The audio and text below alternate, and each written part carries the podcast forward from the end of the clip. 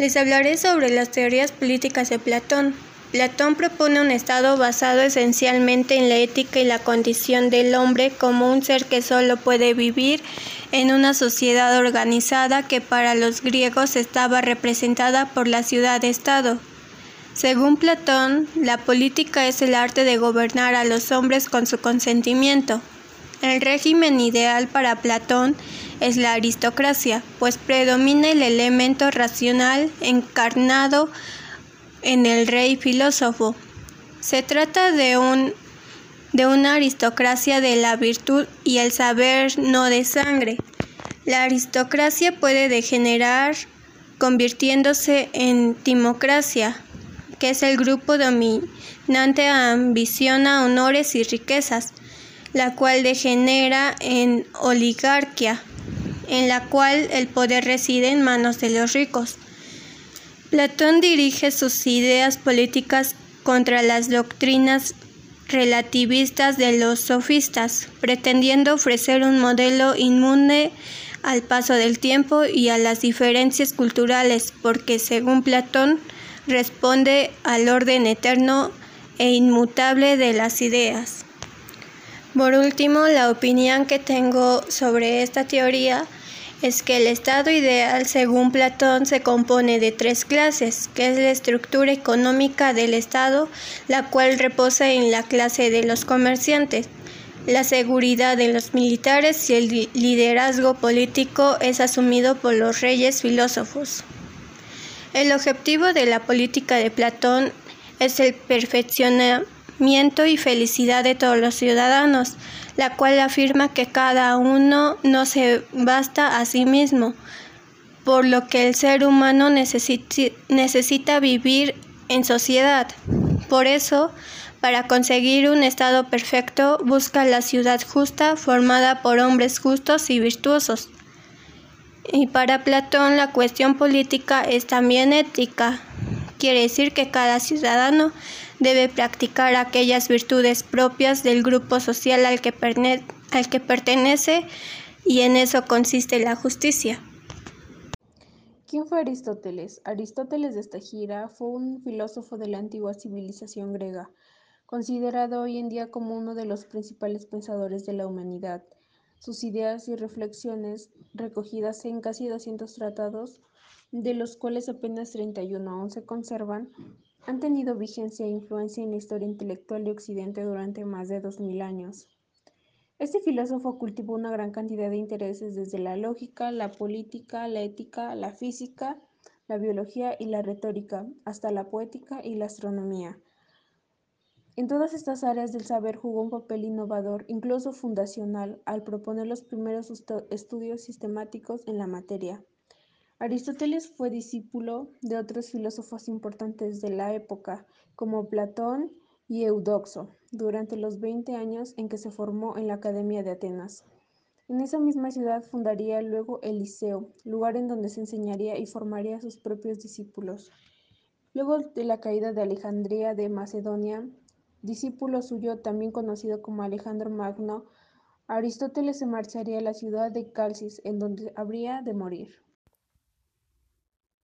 Aristóteles combina sus observaciones naturalistas con su pensamiento político, precediendo a la etología y sociobiología. Para Aristóteles, el hombre es un animal político, es decir, un ser que vive en una ciudad. Él ve evidencia en que la naturaleza no hace nada en vano, no está dotado de la capacidad de hablar, haciéndolos capaces de compartir conceptos morales como la justicia.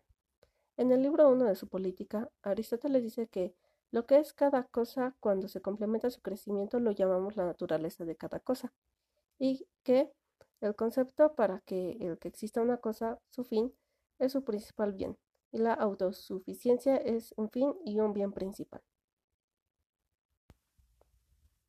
Para Aristóteles, la política no era un estudio de los estados ideales en forma abstracta, sino más bien de un examen del modo en que los ideales, las leyes, las costumbres y las propiedades se interaccionan en los casos verdaderos.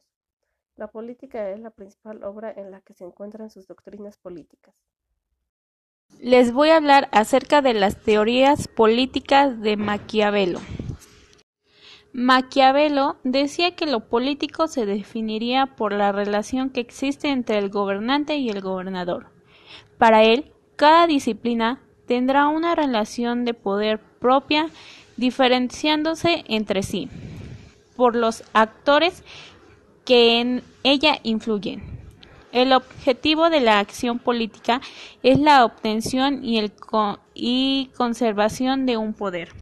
Mi propio pensamiento sobre la teoría política de Maquiavelo es que la tendencia de Maquiavelo es evidentemente abstraer la política de toda consideración y escribir acerca de ella como si fuera un fin, haciéndose del poder ese fin que justifica cualquier medio necesario.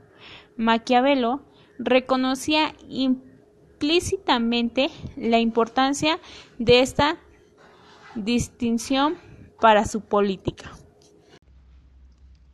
Teoría política de Hobbes.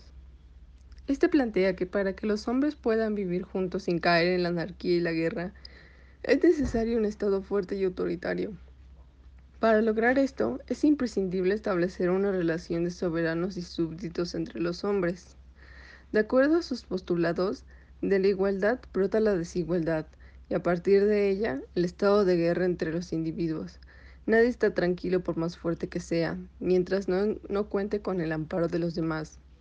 La necesidad del Estado fuerte y autoritario parte de una visión pesimista del hombre, ya que el autor considera que cada uno tiene que ceder su agresividad, ponerla bajo el manto de un soberano que sea el monopolizador de toda la agresividad humana.